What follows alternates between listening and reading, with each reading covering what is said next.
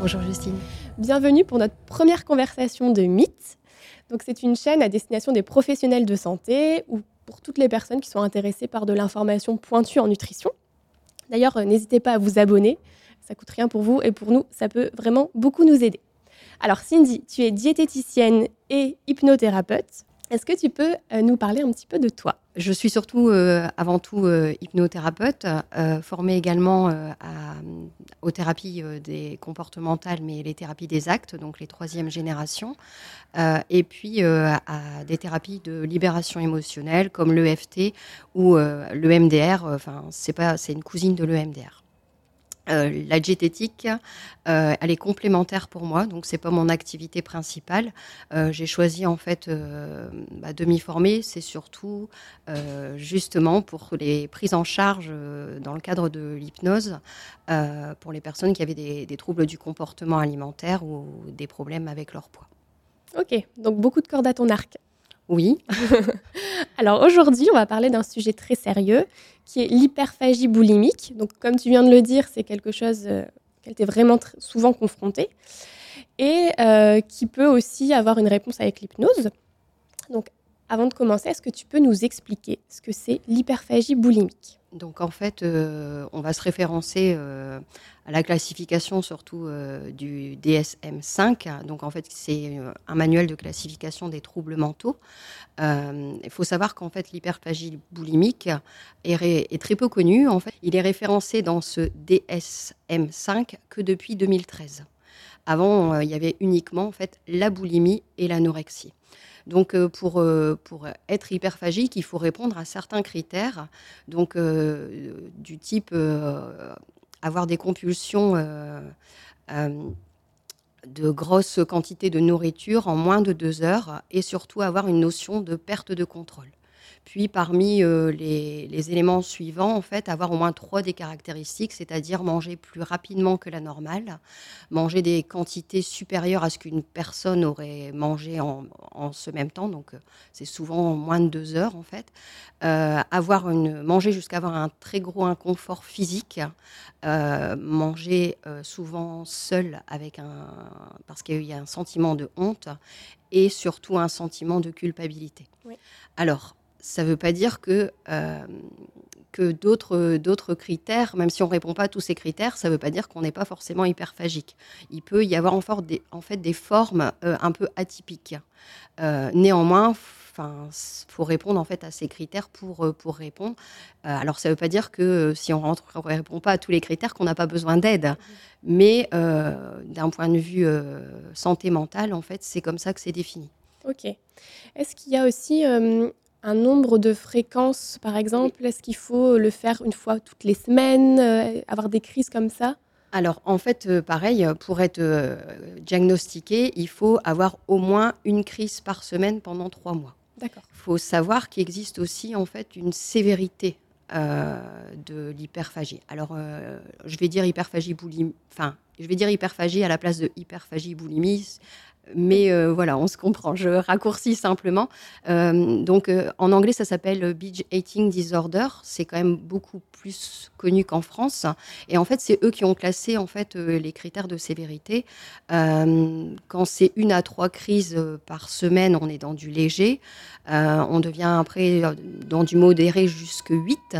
Et quand ça devient quotidien, on devient dans du sévère, voire très sévère au-dessus de 14. Donc, euh, c'est aussi pour que, comprendre en fait à quel point euh, cette perte de contrôle peut prendre de la place dans le quotidien et alors avoir des, des conséquences en fait sur le poids, mais aussi sur la vie sociale, euh, sur la vie professionnelle, sur le budget, enfin sur beaucoup de choses. La vie de couple aussi, j'imagine, puisque ça doit pas être simple à gérer non plus pour l'autre personne. Oui. Alors le problème aussi, c'est peu connu parce qu'il y a aussi ce sentiment de honte et de culpabilité, donc on en parle peu. Oui, justement, j'allais euh, te demander, on, on parle très peu d'hyperphagie boulimique, en effet. Est-ce que tu peux nous expliquer la différence entre l'hyperphagie boulimique et la boulimie? Alors en fait, les critères de départ dont je t'ai parlé euh, sont valables dans les deux en fait. Sauf que dans la boulimie euh, pure, il existe des techniques de compensation. Donc euh, c'est sous forme de, par exemple, de purge, avec prise de laxatif, des vomissements ou des grosses restrictions allant jusqu'à sauter un repas. Alors ça veut pas, c'est un enfin je nuance un peu mon propos parce que dans l'hyperphagie, il peut avoir quelques restrictions derrière on va manger plus léger, mais ça va pas jusqu'à sauter un repas. Mais les grosses différences, en fait, elles sont là. Et dans les deux, euh, une grosse souffrance et une perte de contrôle. Oui. Ok. Est-ce que tu as l'impression que hum, on en parle moins de l'hyperphagie parce que justement il n'y a pas ces troubles compensatoires, donc on aurait l'impression qu'on sous-estime un petit peu le mal-être en se disant bah je me fais pas vomir, je fais pas du sport à outrance, donc finalement bah, c'est juste de ma faute, je suis pas malade, en fait c'est juste que j'arrive pas à me contrôler.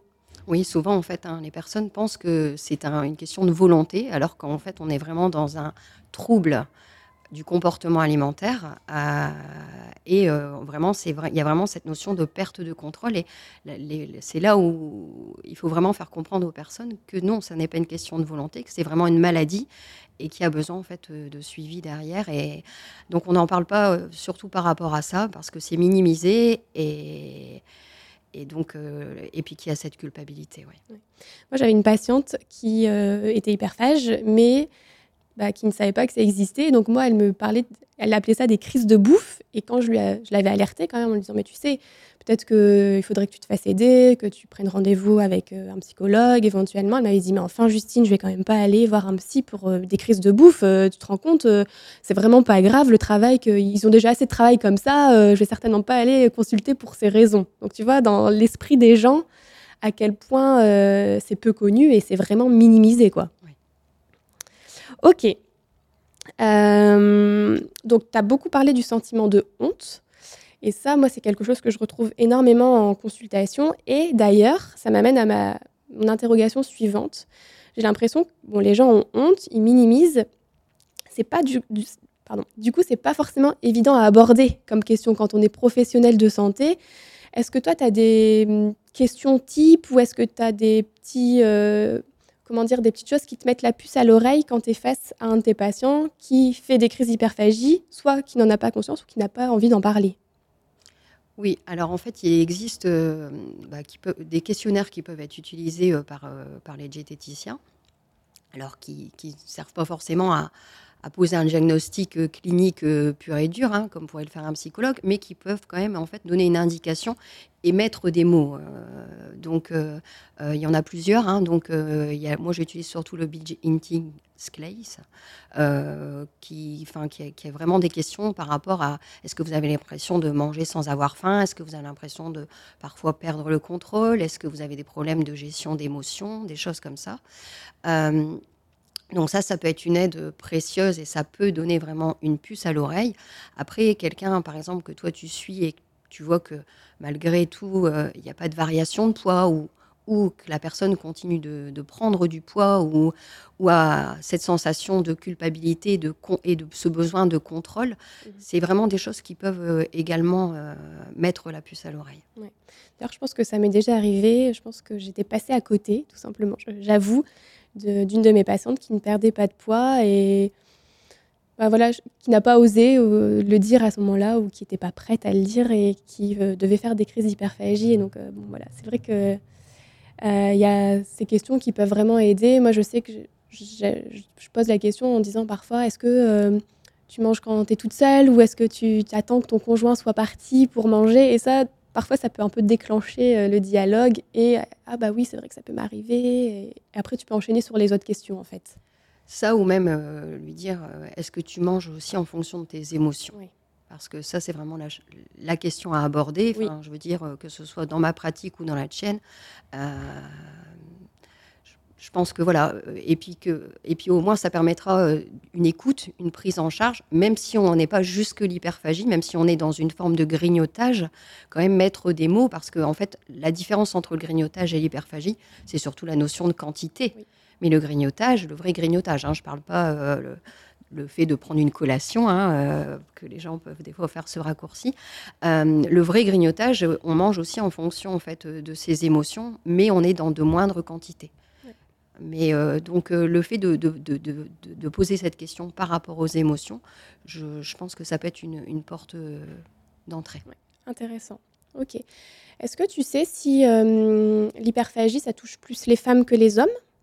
Alors, contrairement à la boulimie, euh, l'hyperphagie touche plus les hommes que les femmes. Ok. En fait, les femmes ont plus tendance à mettre euh, justement des comportements compensatoires euh, en place, le sport à outrance, de, ce dont je parlais tout à l'heure. Il faut savoir qu'aujourd'hui, on estime quand même que 3 à 5% de la population française souffre de, troubles du comportement alimentaire et avec euh, une prévalence en fait euh, plus importante pour l'hyperphagie. Ok. Donc euh, voilà. Mais les hommes en fait sont, contrairement aux autres troubles du comportement, les hommes sont plus concernés par l'hyperphagie. Ok, eh ben, j'apprends des choses. Merci beaucoup.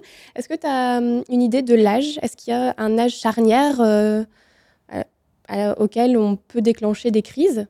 Alors, il y a, c'est plus important dans la tranche 15-40 euh, ans, enfin même 35, mais néanmoins, en fait, euh, il peut y en avoir encore euh, plus tard, normalement pas avant. D'accord. Les, alors les, enfants peuvent avoir du grignotage et peuvent avoir aussi des troubles boulimiques ou hyperphagiques, mais ça arrive plus au moment de l'adolescence. Ok. Donc ça, c'est intéressant aussi, parce que s'il y a des parents ou des enseignants qui nous écoutent, euh, ben, ils peuvent être confrontés euh, alors du coup à ce genre de comportement. Est-ce que, pareil, pour les enfants, il y a des choses qui mettent la puce à l'oreille? Alors le, le, fait par exemple que l'enfant euh, se replie sur lui-même, change de comportement, bah, mange en cachette, a des variations de poids, mhm a une obsession peut-être au niveau de son image, euh, des choses, a un besoin d'un contrôle parfois. Euh, enfin, c'est des, éléments en fait qui peuvent, qui peuvent mettre euh, la puce à l'oreille par rapport à, ce comportement. Ok. J'imagine que plus on agit tôt, plus on a de chances de voir le comportement s'améliorer. Tu confirmes? Oui, alors il faut, euh, enfin même la prévention, hein, euh, je veux dire, euh, en parler aujourd'hui, c'est déjà en fait faire de la prévention. et oui, parce qu'en plus, le, le, c'est une maladie chronique en fait qui évolue aussi dans le temps. Donc, au plus on agit tôt, au plus on, est capable en fait de stopper les crises et de de ne pas rentrer en fait dans, dans une routine sévère. D'accord. Imagine un parent, donc voilà, on a dit 15 ans, euh, c'est une période un peu compliquée en général, l'adolescence, donc on peut imaginer que les relations entre les enfants et les parents soient peut-être un peu conflictuelles. Est-ce qu'il y a des professionnels vers qui on peut orienter euh, la prise en charge? Oui, alors enfin, je pense que vraiment dans le problème de l'hyperphagie, il faut vraiment penser pluridisciplinaire. Euh, à la fois euh, le psychologue, à la fois le, thérapeute ou psychothérapeute euh, et le diététicien. parce qu'on sait que les personnes qui ont tendance à ce trouble ont des difficultés en fait à voir où est la norme et à avoir des, enfin, ils ont des croyances euh, limitantes et des interdictions, des restrictions très importantes. Et au plus il y a restrictions, au plus on renforce le comportement. Donc il faut qu'il y ait vraiment une prise en charge en fait qui soit à la fois psychocorporelle, euh, psychique et euh, d'un point de vue diététique. Et donc, enfin, faut commencer assez rapidement les prises en charge pluridisciplinaires, je pense. Je te rejoins totalement. Euh, je pense que voilà, peut-être que parfois on a l'impression qu'en tant que diététicien, on est suffisamment formé, mais on est bien d'accord qu'il faut absolument travailler en équipe et euh, orienter vers des professionnels vraiment compétents, euh, psychologues, hypnose. Enfin, ça, on va y revenir, mais ok. Oui, alors justement, en fait, hein, quand tout, à l'heure je parlais de moi, la diététique, elle est venue en second plan. C'est pour amorcer un travail hein, mais en général, après, j'aime bien qu'il y ait un suivi en fait euh, avec un diététicien avec euh, qui je peux être en relation. Hein, on peut travailler en équipe, mais qu'il y a un suivi en fait régulier euh, bah, pour remettre un cadre sans que ce soit rigide et faire une prise de conscience qu'il ne faut pas qu'il y ait cette, cette notion de besoin de contrôle et de culpabilité. Justement, alors on parle de prise en charge diététique. Qu'est-ce que tu penses qu'il faut avoir comme qualité ou pas forcément comme qualité, mais comme comportement quand on prend en charge des personnes qui peuvent souffrir d'hyperphagie Alors, il faut faire très attention à ce que la restriction ne soit pas trop importante. Mhm. Euh, si elle est trop importante, en fait, on pourrait renforcer les crises. Donc, euh, il faut que les choses soient. On est vraiment dans un rééquilibrage et pas dans un régime. Peut-être pas forcément de parler de notion de quantité, en tout cas dans un premier temps, j'imagine. C'est ça. C'est ça. Et puis, euh, essayer de remonter. Non, oui. Parce que ça peut devenir justement un besoin de contrôle et obsessionnel. ça va renforcer, en fait, le trouble, j'imagine. Exactement. Et, euh, et puis, à, côté de ça, il faut aussi euh, qu'il n'y ait pas d'interdit. Mhm. Parce que, euh, en fait, l'hyperphagie joue énormément sur tout ce qui est estime de soi. Et la personne, si elle perd le contrôle et qu'elle mange l'aliment interdit, bah, en fait, tout ça, ça alimente encore l'hyperphagie. Donc, je pense que, le, je reviens à ta question, la diététicienne doit quand même être souple à l'écoute, euh, essayer de changer quelques comportements, essayer de redonner un cadre, mais avec, euh, on va dire, souplesse et pondération. Quoi. Flexibilité, bienveillance aussi, j'imagine, la façon d'aborder les choses, dédramatiser peut-être, voilà, s'il y a eu une crise la veille du rendez-vous, vraiment dédramatiser. Alors, ce que j'ai déjà pu observer, c'est ce fameux foutu pour foutu. Alors, je ne sais pas si ça te parle, mais ça, je trouve que c'est assez caractéristique de ces personnes hein, euh, qui exercent beaucoup trop de contrôle sur leur alimentation et euh, qui se disent allez, je ne mangerai pas de chocolat cette semaine, qui finalement se retrouvent à manger un carré de chocolat, donc quelque chose de tout à fait normal, mais qui se disent dans leur tête bon bah tant pis, de toute façon maintenant j'ai mangé un carré de chocolat, j'avais pas le droit, et bah tant pis, je vais manger la, la demi-tablette ou la plaquette, euh, la tablette euh, entière. Oui, oui, ça, c'est, ça renforce en fait toujours le comportement, alors que, enfin, il n'y a jamais rien de foutu. Enfin, c'est l'équilibre, il est sur la durée. Il n'est pas que sur l'instant. Pas sur un repas ou voilà, exactement. Ok. Comment se sent une personne qui a fait une crise d'hyperphagie?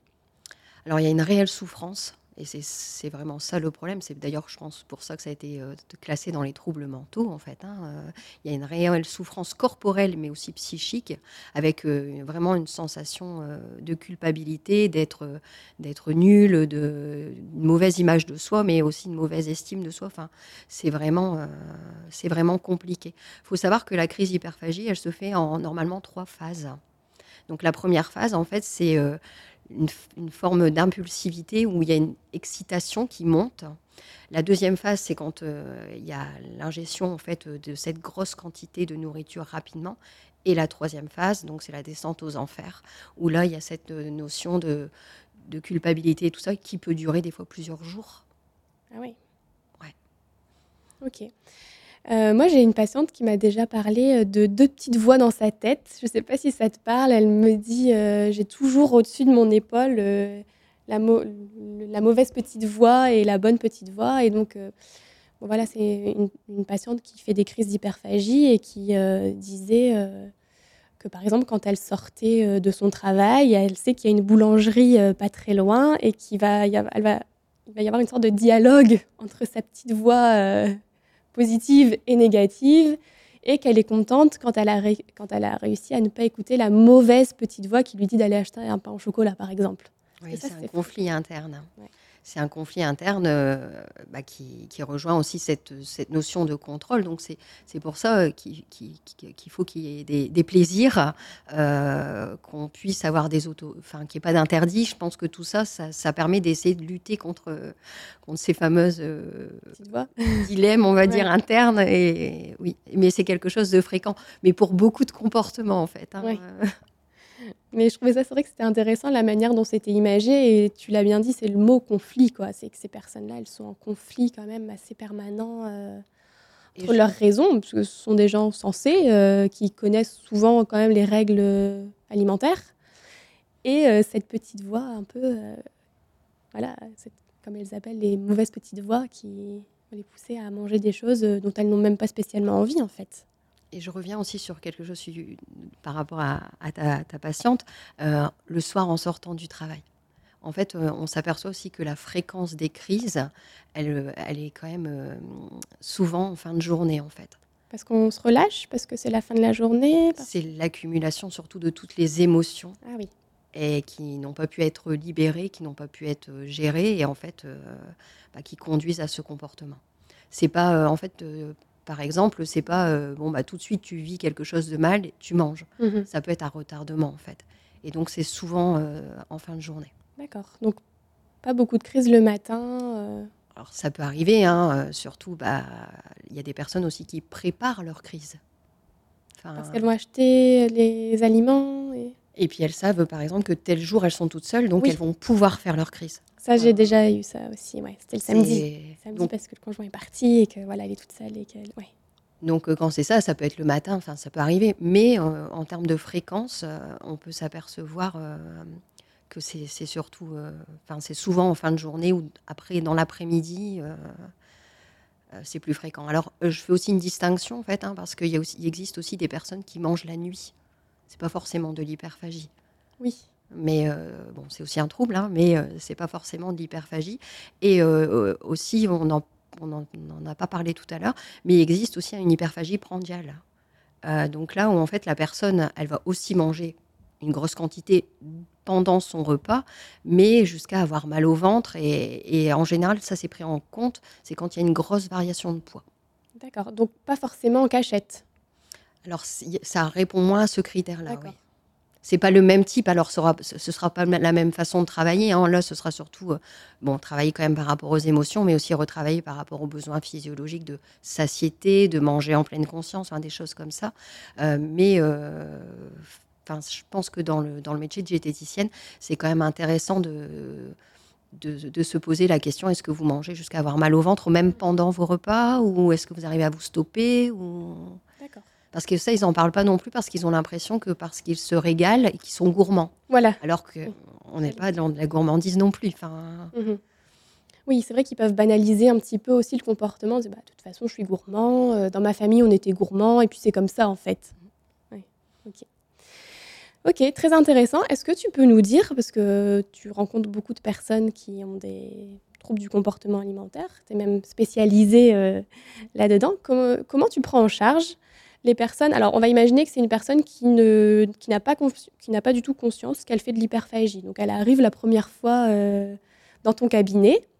Comment tu vas aborder, comment la première séance va se passer, par exemple? Donc, euh, on prend l'exemple de quelqu'un justement qui viendrait quand même pour une perte, une perte de poids. Euh, et euh, donc, mais qui me, pour l'hypnose en fait, hein, donc du coup, mais qui ne m'a pas dit, voilà, j'ai mm. des, pulsions ou du grignotage ou voilà. Bah, en général, en fait, bon, je commence toujours par un entretien pour comment comprendre et connaître la personne, et je lui demande quand même d'avoir une idée en fait sur son alimentation. Puis, je vais après directement droit au but en lui disant, bon, est-ce que vous avez des, problèmes, euh, euh, bah, comme je te disais tout à l'heure, pour, euh, pour compenser vos émotions? Est-ce que vous avez tendance à être attiré à ce moment-là par du sucre, par des aliments gras, par des, des, choses comme ça? Pour essayer de mettre le, en évidence en fait la problématique, ou je peux passer aussi par un petit questionnaire à me remplir pour la fois prochaine avec la tenue d'un journal alimentaire. Donc après, on passe sur la séance d'hypnose. Et la, séance suivante, si j'arrive à mettre en évidence, bah, vous voyez, là, c'est vraiment de, des crises d'hyperphagie que vous avez, je vais mettre en place aussi une sorte de carnet. Mais une carnet qui, un carnet qui sera euh, pas uniquement alimentaire, qui sera surtout comment je me sens avant la crise, pendant, après. Enfin, avec euh, différents exercices et différentes techniques euh, pour en fait avoir cette pour pouvoir travailler de manière complémentaire sur le comportement, mais complémentaire à l'hypnose. Ok, donc la personne, elle repart avec son petit carnet ou elle achète son petit carnet et sa consigne, c'est à chaque fois que tu sens que tu vas faire une crise ou à chaque fois que tu fais une crise, tu prends le temps de noter peut-être quelle émotion a été... Enfin, pourquoi cette crise a été déclenchée enfin, Par quelle émotion, par exemple? Alors oui, alors au départ, il faut savoir que c'est souvent après la, la crise, parce qu'en fait, au départ, il y a vraiment cette notion de perte de contrôle. Et ça, en fait, ça, se travaille en allant, en fait. Hein. Euh, on peut, euh, euh, par exemple, utiliser des techniques, donc là, qui sont plus des techniques de thérapie des axes. Hein, c'est on va attendre ne serait-ce qu'une minute avant de faire la crise, ou on va mettre dans un plateau tout ce qu'on va consommer pendant la crise. C'est aussi pour travailler sur tout ce qui va être conscience, mais euh, le fait d'attendre aussi une minute, même si on augmente l'excitabilité, euh, on est quand même capable en fait d'avoir euh, un recul qui est un peu plus important. On reprend quelque part le contrôle pendant une minute. Et ce temps-là, en fait, on va le rallonger progressivement. Et une fois qu'il sera rallongé, on pourra dire bon, je note dans mon carnet à ce moment-là ce que je ressens. Mais ça, c'est vraiment par étapes. Euh, le fait de visualiser peut-être aussi la quantité, non? Ça va les aider? Alors, ça peut aider, mais il faut vraiment là, travailler sur que cette personne ne se sente pas coupable, justement. Ok. Mais le, le, le, plateau, en fait, c'est pareil. Quelque part, c'est quand même une forme de contrôle. Je sais ce que je vais manger. Oui. Ok. On peut aussi imaginer que la personne qui est vraiment peut-être dans le déni, euh, finalement, se dise Bon, bah allez, aujourd'hui, ça va aller, je vais manger que ça. Puis finalement, qu'elle retourne dans le placard euh, parce que ça ne ça, suffit pas, en fait. Oui. Oui, oui, il y a vraiment en fait cette notion euh, de prise de conscience, même si, alors donc, même si après moi avec l'hypnose, je vais travailler au niveau de l'inconscient, mais ça permet quand même d'avoir euh, euh, ce travail en fait qui est complémentaire. Ok, donc en fait, tu mêles plein de techniques différentes pendant tes consultations, si j'ai bien compris. Ça peut être des petits exercices à faire à la maison avec cette écriture dans le carnet. Et concrètement, alors quand tu dis après il y a la séance d'hypnose, qu'est-ce que tu vas travailler? Alors, la séance hypnose, en fait, bon, je vais sûrement travailler euh, sur la gestion des émotions, s'il y a des choses aussi, euh, des traumas ou des choses à, libérer, et également sur tout ce qui va être image corporelle, euh, estime de soi, mais aussi sur tout ce qui est comportement proprement dit, en fait. Parce qu'en fait, on, on, ancre, entre guillemets, des comportements, et je vais aussi travailler, en fait, sur tout ce qui va être croyance limitante. D'accord. Est-ce que tu as pu observer dans ton expérience que l'hyperphagie, c'est souvent ou pas lié à un traumatisme? Je peux. C'est difficile bah, euh, Certains, oui, enfin, je veux dire, euh, mais je ne peux pas faire une généralité. D'accord.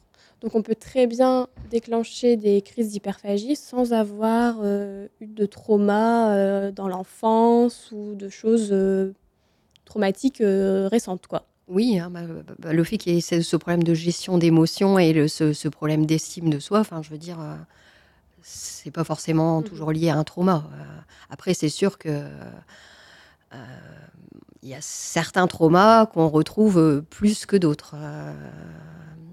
Tout ce qui est agression sexuelle, deuil, bon, ça, ça donne une, une, prédisposition, mais il n'y a pas que ça en fait. Il hein. faut savoir qu'aujourd'hui, même, on s'aperçoit que même génétiquement, euh, on, voit des prédispositions euh, qui, se dessinent en fait. D'accord, j'ignorais ça. On est encore en fait dans le début de la découverte, euh, mais enfin bon, alors il y a deux écoles. Hein. Il y a des, écoles qui disent que les TCA sont des addictions, d'autres disent que non. Hein. Enfin, il y a un, dilemme entre les psys, ils sont pas tous d'accord là-dessus. Bon. Néanmoins, en fait, il faut savoir qu'il y, a une zone dans le cerveau pour les addictions euh, qui euh, génétiquement en fait est programmée. Alors ça ne veut pas dire que parce qu'on est programmé, on va, la développer, mais on peut avoir une mhm. prédisposition euh, génétique qui existe en fait. Ok. Ok. Alors donc tes prises en charge, elles sont toujours uniques, forcément, puisqu'il faut que tu t'adaptes à ce qu'on va te dire. Donc, tu peux alors à la fois travailler sur le trauma si tu sens qu'il y a un trauma. Donc, ça, tu vas le travailler avec l'hypnose aussi, j'imagine. Oui, l'hypnose ou la libération émotionnelle, ou euh, pareil, hein, euh, je ne fais pas non plus toujours tout toute seule. Hein, je travaille aussi en équipe avec des psychologues, euh, avec d'autres diététiciens. Enfin, voilà. Mais oui, s'il y a un trauma ou même le comportement en, lui-même, j'ai un, un, fort penchant, on va dire, par rapport à l'hypnose. Ok. On parle souvent des TCC, donc la thérapie cognitivo-comportementale. Tu as dit en introduction que c'était aussi quelque chose que tu peux proposer. Est-ce que tu peux nous en parler un peu plus? Alors moi, c'est surtout la, donc il y a plusieurs types de TCC. Hein. Il y a plusieurs générations. Donc moi, c'est la thérapie des actes. Donc euh, c'est une forme de TCC, donc c'est la dernière génération, et en fait elle passe surtout par euh, l'acceptation euh, en premier lieu en fait pour pouvoir travailler en fait sur le comportement.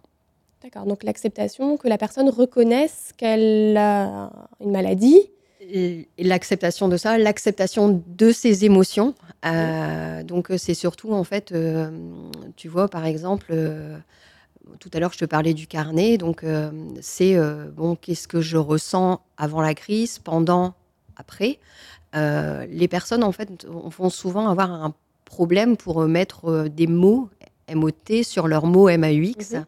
Alors ils vont te dire je suis en colère. Mais ça veut dire quoi en colère? Ou je suis triste. Ok, vous êtes triste et en fait finalement tu continues de poser des questions pour que finalement ils te disent bah non c'est un sentiment d'abandon par exemple que j'ai ou c'est un sentiment de vide. Pour vraiment en fait euh, euh, poser des mots et être du coup dans l'acceptation du ressenti euh, pour pouvoir travailler. Et c'est pareil il y a aussi une phase d'acceptation du poids. L'acceptation de cette image corporelle, l'acceptation en fait de soi à travailler en fait par cette thérapie des actes. Donc, comme tout à l'heure je te disais, c'est avec bah, poser, poser les choses et les accepter, les entre guillemets les accueillir et après pouvoir les changer. Ok. Concrètement, alors quand tu vas utiliser cette thérapie, qu'est-ce que comment ça va se passer? Donc, euh, bah, je reviens sur mon carnet. Euh, donc, à ce moment-là, je me suis sentie comme ça. Et donc, euh, tu, bon, tu continues de verbaliser en disant Et vous vous êtes senti comme ça Et tu en fait de dire Est-ce que par le passé, vous vous étiez déjà senti comme ça Et est-ce que cette nourriture, à ce moment-là, vous a soulagé? Enfin, c'est vraiment de mettre vraiment les mots. C'est vraiment en fait une thérapie des mots, en fait, entre guillemets, d'acceptation et de, de prise de conscience par rapport à, ce qui a déclenché en fait la crise. Une fois qu'on a eu ça, bon, on peut essayer en fait de changer des petites choses en mettant des petits objectifs. Et peut-être leur proposer une alternative en disant bon voilà peut-être qu'à ce moment-là, euh, tu aurais pu, euh, je sais pas, euh, aller marcher, appeler une copine, prendre un bain, lire un livre. J'imagine ce oui. Exactement. Oui, parce que alors même si on est dans de la thérapie consciente, il faut savoir que l'inconscient n'aime pas le vide. Donc s'il doit changer un comportement, il faut qu'il trouve une substitution quelque part pour ne euh, pas revenir à un moment ou à un autre sur ce comportement. Ok. Quelle place tu donnes au sport dans, dans tout ça? Moi, j'estime que c'est le meilleur antidépresseur qui soit. Hein, donc, euh, Tu remarques que ça fonctionne avec tes patients? Oui. Alors, je peux, euh, je peux le, conseiller et le, le, conseiller même pour cette gestion d'émotions, cette gestion du stress. Euh, voilà, après tout le monde n'accroche pas, hein, mais euh, si la santé le permet et si physiquement c'est possible, euh, ouais, c'est quelque chose que je peux proposer. Ça ou aussi la méditation. Ah oui. Tu conseillerais quoi comme sport comme ça, une personne qui vient de voir, qui n'est pas spécialement sportive bah, La marche. La marche, oui. Moi, c'est ce que je fais aussi, ouais la marche euh, qui, est, accessible justement à beaucoup de monde et, on sait que ça l'est bien fait à tout niveau en fait. Hein. tout à fait. C'est pas, pas, cher, on peut le faire euh, en partant de chez soi. ouais, ok. Ok. Tu nous as parlé aussi de MDR. Est-ce que tu peux euh, détailler un petit peu? Puis est-ce que c'est pertinent dans la prise en charge justement de l'hyperphagie? Alors en fait, le MDR, euh, donc Eighth Movement Desensibilization Reaction, en fait, c'est vraiment, euh, c'est une technique en fait. Euh, donc moi, je, je, reviens là-dessus, c'est une, cousine de l'EMDR parce que le MDR est réglementé en fait en termes de pratique en France. D'accord. C'est normalement réservé à, aux psychologues et aux psychiatres, mais il faut savoir qu'il existe des techniques associées qui sont l'IMO ou moi la technique en fait qui allie à la fois en fait le MDR et le FT. Donc en fait, c'est une, technique qui permet de. Il faut savoir que dans le cerveau, en fait, on encode tout avec nos yeux. Mhm. Tous nos souvenirs sont encodés, avec nos yeux. Et donc, il y a eu une théorie qui a été faite comme quoi, si on, fait les mouvements, euh, en fait, on, désactive, on déprogramme entre guillemets en fait l'encodage qui a été fait. Donc ça n'efface pas par exemple un traumatisme, mais ça permet d'avoir moins de sensations physiques et moins de, réactions incontrôlées en fait euh, par rapport au trauma. D'accord, donc ça peut aussi être utile. Ça peut aussi être utile. Oui. Et l'EFT alors? Alors l'EFT en fait, euh, donc euh, là en fait c'est une technique où on met des mots justement émotés sur les mots MAUX en appuyant en fait sur des points euh, de méridien. Alors je trouve que c'est encore plus adapté parce que justement on a cette mise de mots donc moi souvent j'associe les deux, hein, de toute façon, même dans les traumas. Mais l'EFT est encore plus adapté en fait par rapport à l'hyperphagie. et c'est une technique en plus qu'on peut enseigner, que la personne peut travailler de manière autonome, justement pour libérer ses émotions et éviter en fait de les manger. D'accord. Donc quand tu dis qu'il y a des points sur lesquels appuyer, il faut et tu as dit que ça associait la parole, donc il faut taper sur ces points et parler en même temps? Oui. Alors, donc, en fait, par exemple, en dessous de la main, tu as ce qu'on appelle le point karaté. Donc, en fait, euh, par exemple, on va dire, euh, je te donne un exemple, j'ai des crises d'hyperphagie, euh, je me sens vide, je me sens mal, mais je m'accepte comme je suis et j'accepte de changer. Et donc, on va répéter cette phrase-là plusieurs fois. Et après, on va faire une chaîne avec différents points en disant, bah, par exemple, euh, je me sens euh, énorme, je me sens, enfin, euh, où je suis en colère, je me sens vide, je me sens seule. Enfin, vraiment mettre des, des mots sur ce qu'on ressent à ce moment-là. Ok, c'est super. C'est vraiment de la libération émotionnelle. Mhm. J'imagine que voilà, quand tu as un patient qui vient, probablement qui te dira que c'est pour perdre du poids, toi tu vas te rendre compte qu'il y a un travail à mener en amont. Euh, donc voilà, très clairement, il faudra dire à notre patient, écoutez, la priorité, pour le moment, ça ne va pas être la perte de poids, ça va être de travailler sur vos traumas, sur vos émotions, sur voilà, ce qui peut être euh, le cas chez cette personne. J'imagine que c'est quelque chose que tu leur dis, qui est peut-être pas forcément facile à accepter pour eux au départ. Ah oui, parce qu'en fait, une personne, elle vient... Euh, Avec son mal-être de. Elle vient te voir pour ah que tu apportes une solution par rapport à ce qu'elle te demande, en fait. Hein. Donc, euh, euh, mais oui, enfin, mais c'est comme, mais c'est comme quand quelqu'un vient me voir pour arrêter de fumer. S'il y a autre chose avant, enfin, le but c'est pas de le mettre en échec justement. Donc, donc je pose les choses. Après, bon, si la personne elle me dit non, bah, je veux travailler quand même mon poids, je, respecte sa demande, mais je pointe du doigt en fait que ça aurait peut-être été préférable de, bah, de se libérer en fait un peu euh, de ces kilos émotionnels euh, avant de, travailler sur le changement de comportement proprement dit. Donc ça c'est important de le dire pour les professionnels qui vont nous écouter, de bien recentrer les priorités et de ne pas hésiter à dire euh, à son patient, écoutez, je peux vous aider. Ça va se faire en équipe, donc il faut accepter aussi que la personne euh, aille voir d'autres professionnels et surtout de dire, soyez pas surpris si euh, vous ne perdez pas de kilos dans les premières semaines ou dans les premiers mois. Ça, c'est important quand même de, de, le rappeler et d'être suffisamment à l'aise pour... Bah, il faut être sûr de soi quand même aussi, parce que c'est pas évident quand quelqu'un vient nous voir, je veux absolument perdre du poids, de lui dire, mais D'accord, je vais vous aider, mais acceptez aussi euh, que ça ne se fera pas du jour au lendemain, en fait. Ah oui, après, c'est pas toujours entendu. Hein, euh, mais euh, enfin voilà, moi je pense qu'il faut quand même. on est là pour apporter du mieux à la personne. Et donc, je pense qu'il faut rester en accord avec, avec son diagnostic et ses valeurs et sa façon de travailler. Enfin. Mhm. Et puis peut-être que la personne, du coup, reviendra pas la fois d'après, mais ça aura cheminé et vous la reverrez peut-être on la reverra peut-être dans, dans, deux ans parce qu'elle aura pris. Euh, ça. qui a fait son chemin. Ok. Euh, on parlait de, d'équipes pluridisciplinaires avec qui tu travailles, toi, par exemple? Alors, euh, donc avec psychologue, diététicien et parfois même psychiatre. Ok. Donc essentiellement, après,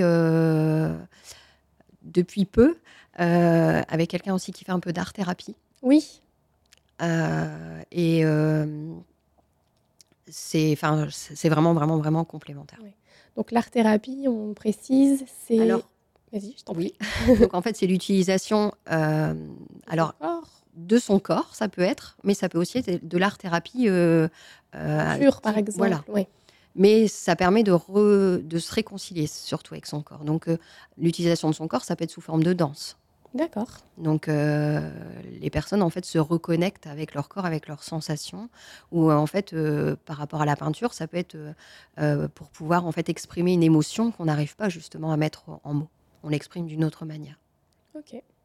Ok. Donc vraiment ne pas hésiter à se renseigner dans notre région, par exemple, des, des, personnes, des psychologues, des hypnothérapeutes qui prennent en charge les patients qui ont de l'hyperphagie pour euh, vraiment travailler en alliance, en collaboration en fait. Toi, tu arrives à avoir des retours des psychologues avec qui tu bosses? Oui. Oui. Oui, oui, franchement, euh, pour ça, euh, alors on peut pas faire une généralité, hein, mais il y a vraiment quand même, on voit quand même qu'on est tous dans l'intérêt du patient et que, bon, toujours avec la demande de l'autorisation du patient, hein, mais euh, je trouve que ce, au contraire, il, a conscience qu'on en a plus dans deux têtes que dans une, et que qu'on est tous dans la même démarche et que ça va être complémentaire. Ok. Est-ce que tu sais, alors j'imagine qu'on ne peut pas généraliser non plus, mais combien de temps ça peut prendre pour euh, guérir de l'hyperphagie? Alors c'est difficile de te répondre à cette question parce que comme je te disais, comme c'est une maladie qui est chronique, hein, euh, je pense que si elle est installée depuis 15 euh, ans et que tu es en, hyperphagie sévère, ce sera sûrement plus long que quelqu'un euh, qui vient de, de, rentrer, en fait, de basculer, on va dire, dans l'hyperphagie. néanmoins, on peut quand même avoir déjà des améliorations dès quelques mois. Après, euh, toujours d'après euh, le DSM-5, en fait, on, est considéré en rémission partielle euh, quand il n'y a pas eu, quand il y a eu qu'une crise par mois depuis plusieurs mois, en fait. D'accord. Ou et en rémission totale quand il n'y a pas eu de crise du tout depuis plusieurs mois. Mais on reste quand même sur une maladie chronique, donc euh, il faut rester vigilant en fait. Euh. Ok, pas hésiter à dire à nos patients de, de revenir si euh, ils sentent que voilà ils, ont tendance à peut-être replonger, à refaire une crise et que voilà il faut aussi peut-être dédiaboliser ça, se dire bah ouais parce que tu penses que tu es guéri, que tu peux pas rechuter de temps en temps comme un, un enfant qui apprend à marcher, qui tombe de temps en temps et que voilà ça peut valoir la peine de revenir même si c'est de manière euh, assez occasionnelle, hein, ça peut peut-être être une seule fois ou deux, pas forcément repartir sur quelque chose de très long. Je trouve que c'est important aussi de, l'expliquer ça. Oui, oui. Euh, j'ai des gens qui m'ont déjà dit qu'en fait on restait. Euh, j'ai une personne, une patiente qui m'a dit je reste, tu restes les petits trous du vélo. Ah oui, les petits trous du vélo. quand le, le, chemin est moins sinueux, on peut en enlever. Mais si on sent que euh, on repère l'équilibre, on remet la petite roue en fait euh, temporairement. Oui. Et ça, euh, c'est vrai que je trouve que on y arrive de plus en plus, mais les gens ont du mal à demander de l'aide hein, en général. Et donc ouais, c'est quand même super chouette quoi quand les gens acceptent ça. Bon, c'est qu'on a bien bossé quand même. Complètement. Mais bon, donc pour revenir quand même à ta question en termes de temps, c'est vraiment difficile à répondre parce que comme elle est multifactorielle en fait, euh, la cause hyperphagique. Hein. donc, euh, euh, il faut vraiment bien dénouer le sac de nœuds pour, pour, pour être sûr qu'on s'en soit sorti. Et ça ne veut pas dire que parce que on perd du poids, qu'on en est sorti. Tout à fait. Euh, surtout, enfin, je reviens par rapport à ça, dans, les, dans le problème hyperphagique, il y a souvent une prise de poids, vu qu'il n'y a pas les comportements compensatoires, mais dans les, chez les boulimiques, des fois, il n'y a pas de variation de poids, tellement en fait leurs techniques de compensation sont, sont efficaces. Et bon, faut quand même, euh, faut vraiment être sûr que ce soit le comportement qui soit, qu'on s'en soit débarrassé de manière efficace plutôt que pardon, je recommence.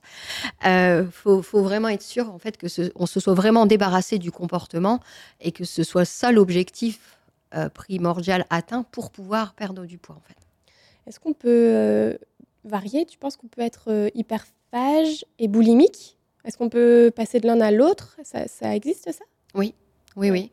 En fait, à un moment, les personnes peuvent lâcher en fait, on va dire un peu les techniques de compensation euh, et passer d'un à l'autre en fait. Donc vraiment, euh, ouais, voilà, la perte de poids, c'est pas du tout un, indicateur, quoi, parce que ça veut peut-être simplement dire que la personne, euh, elle se fait vomir. Oui, ou qu'elle qu'elle tombe dans la bigorexie, ou enfin. Donc, bigorexie, on rappelle, c'est. C'est là une addiction, on va dire, au sport. on n'est pas concerné du tout. ok. Ça marche, ben, c'est super intéressant. Merci beaucoup pour tout ça. Est-ce que euh, tu as des petits conseils, des petits tips à donner aux professionnels qui nous écoutent?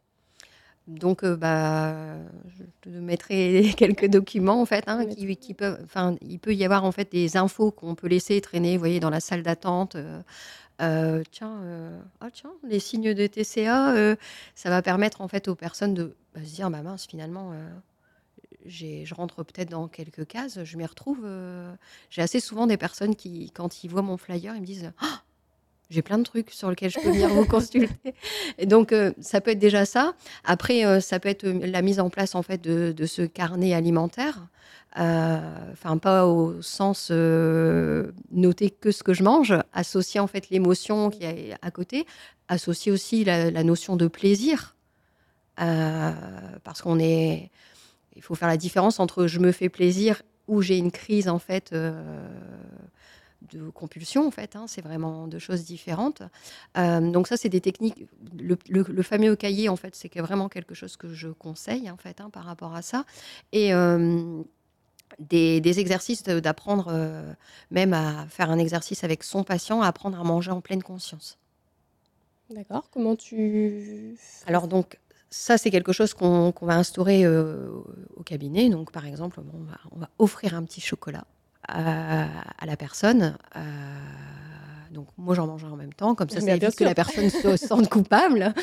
Euh, donc et on va lui demander en fait avant de le manger de l'observer, de le, sentir, de sentir comment on se sent à ce moment-là.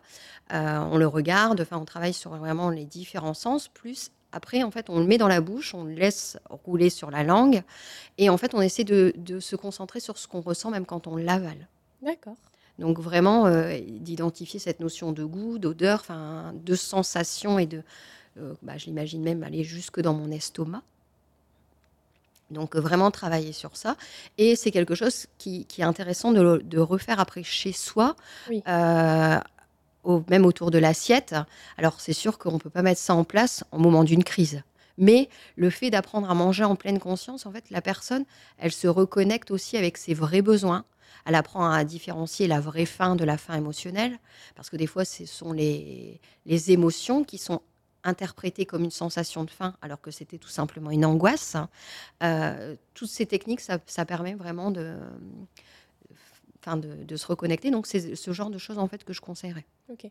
Et inversement, une personne peut avoir vraiment faim parce qu'il y a simplement un déséquilibre dans son alimentation, qu'elle mange pas assez de protéines, par exemple. Ah oui, oui, oui.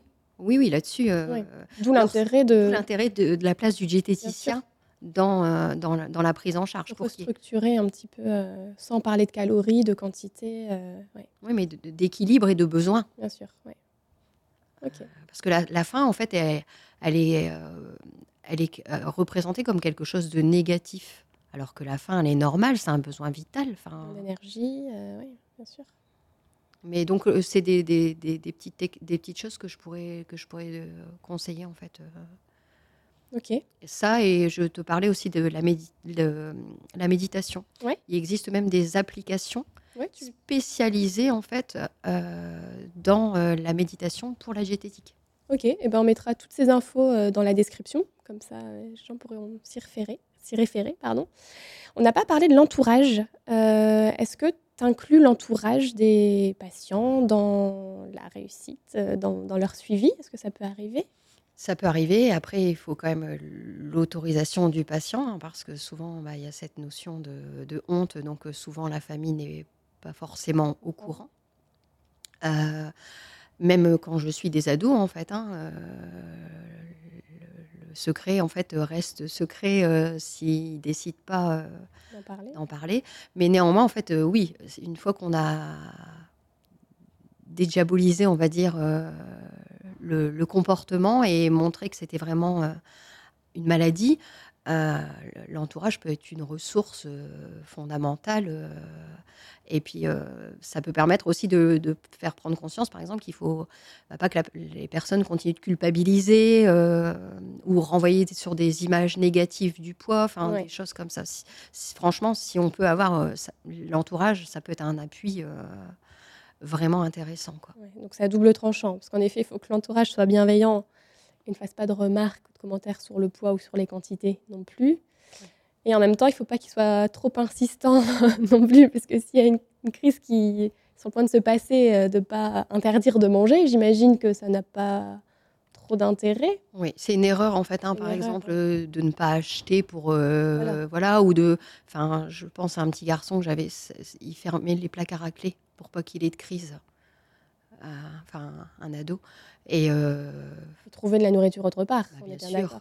Et ou alors quand il, bah, du coup, quand il allait chez sa grand-mère, c'était euh, la fête.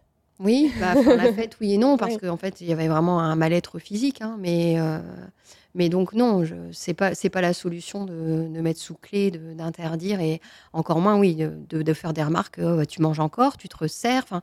Non, il faut vraiment pas être dans cette culpabilité. Mmh Ok. Bah écoute, Cindy, merci beaucoup. C'était super intéressant, très concret. Je pense que voilà, on a plein d'outils euh, là dont on vient de parler, dont on peut se servir super facilement. Un carnet, euh, c'est vraiment hyper simple à mettre en place. Il y a cette idée de plateau aussi qui est intéressante. Je pense que ce qu'il faut retenir, c'est vraiment de travailler en équipe, puisque bien qu'on soit formé au TCA, donc aux troubles du comportement alimentaire en tant que diététicien, voilà, tu l'as bien dit, s'il y a des traumatismes, il faudra aller creuser à un moment et c'est pas la place du, diététicien de le faire. On peut travailler avec l'hypnose qui est apparemment super efficace aussi, les TCC, le FT. voilà, il y a vraiment plein de choses à mettre en place. Donc, le conseil, c'est quand même de dire au professionnel de ne pas rester seul dans son coin et d'agir dans l'intérêt du patient. forcément, plus il y aura de personnes euh, prêtes à l'aider, bah, plus ça peut aller vite. Donc merci beaucoup pour tout ça. Où est-ce qu'on peut te retrouver? Alors, donc, euh, moi, j'ai mon cabinet avec euh, ma maman avec qui je suis associée sur Isberg. Euh, et Pas-de-Calais. Dans le Pas-de-Calais. Et j'ai aussi mon école de formation sur l'île. voilà, mais pour les consultations, ce sera surtout sur, sur Isberg au, au, cabinet, en fait. Donc euh, j'ai une page Facebook, hein. donc euh, Cindy Favier, et le logo, ça, ça ressemble à une spirale euh, hypnotique. D'accord, on mettra aussi l'adresse dans la description. Et puis j'ai aussi un site internet qui explique un petit peu les différentes techniques qu'on utilise. D'accord, ok, super. On rappelle qu'il y a des numéros de téléphone qu'on peut utiliser si on s'est reconnu dans cet épisode ou si on pense qu'on souffre de, troubles du comportement alimentaire. Donc, c'est la ligne téléphonique anorexie, boulimie, info, écoute au 0810 037 037. Il y a aussi un annuaire, donc on en parlait tout à l'heure en off, euh, un annuaire euh, national qu'on peut retrouver en ligne, FFAB. Donc là, c'est on va retrouver tous les centres qui peuvent gérer euh, les troubles du comportement alimentaire. Est-ce qu'il y a quelque chose que tu veux ajouter? Oui. Il euh, ne faut pas hésiter aussi à en parler aujourd'hui à son médecin généraliste qui peut aussi orienter en fait vers les, les, les professionnels adaptés. Ok, super. Eh bien, un grand merci. Merci à toi, Justine.